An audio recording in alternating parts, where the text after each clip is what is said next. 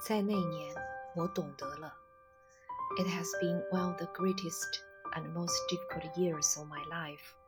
I learned everything is temporary moments, feelings, people, flowers. I learned love is about giving everything and letting it hurt.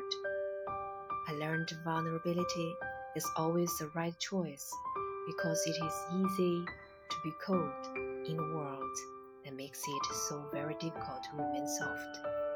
I learned all things comes in two life and death, pain and joy, sugar and salt, you and me.